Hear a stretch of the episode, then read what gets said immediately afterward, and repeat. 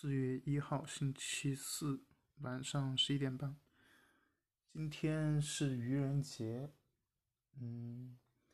不过好像这么多年越来越不关注这个节日了。也不知道这这几年网络上还有一些什么比较有意思的关于愚愚人节的段子。嗯。以前愚人节的一些活动基本上都是科技公司在做，然后我印象当中比较深刻的可能就是国内的几个比较擅长营销的公司做的一些愚人节的梗吧。印象特别深的应该有两个，一个是百度在可能。应该是一几年，大概一三一四年的时候，做过一个百度筷子的一个广告，就是他做了一个宣传视频，好像叫快搜啊，印象当中是叫这个，就是那个筷子夹起任何一个东西，都可以立马去判断这个食物的安全性啊，一些有害物质啊。各种健康指标之类的东西，然后比如说你夹起一块吃的，那它就可以帮你去算中间的卡路里，然后是不是有有毒物质，各种参数都出来了。就是那个视频做的还挺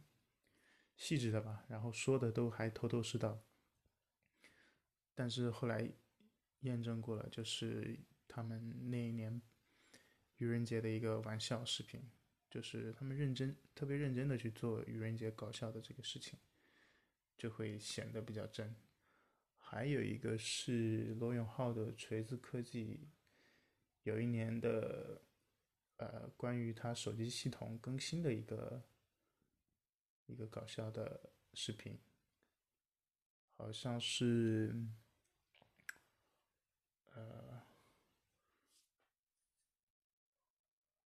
就是几个重大的功能，好像哦，印象当中一个是强制把别人 P 的比较丑，就是呃，这拍照现在比较主流的不是美颜效果嘛，它就是丑颜，而且丑的是除了自己以外的所有人，好像是有这么一个，然后还有是嗯，来电的时候。啊，好像是，呃，在自己比较尴尬、需要用一些方式来解脱的时候，就模拟一个虚拟来电，然后可以把提前录好的一些话语，就是仿冒成一个自己的朋友打电话，然后你接电话，然后借故离开这么一个功能，啊。大概就是这这两个吧，让我印象比较深刻的。嗯，然后越往后，就这几年基本上科技圈也不怎么玩愚人节的梗了。今天就似乎完完全全就没有这个氛围了。当然，也可能跟我基本上现在不太关注各种。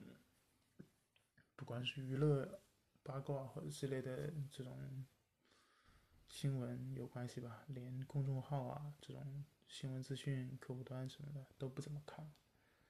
实在是没有时间和精力去看这些东西吧。然后说一个今天在手机上看新闻的时候，连续几条新闻好像都是跟都是讲。中国跟世界各个国家、组织、个人发生一些摩擦的事情吧，比如说，先抵制新疆的新疆棉花相关的，有一个英国的 BBC 的记者，所谓的逃跑、出跑，从中国大陆跑到台湾，还有就是关于日本。钓鱼岛的问题啦，跟美国的这个冲突啦，跟世界很多国家在这个病毒溯源上的问题啦，不拉不拉。一个 banner 标题上每划过一个，基本上都是讲我们怎么跟别人产生矛盾的。唉，看着都挺心累的吧。还是希望这个世界可以往好的方向发展吧。当然，这个好。我希望是对我们每一个普通的人、普通的个体有好处的方向发展。OK，今天就扯这么多吧。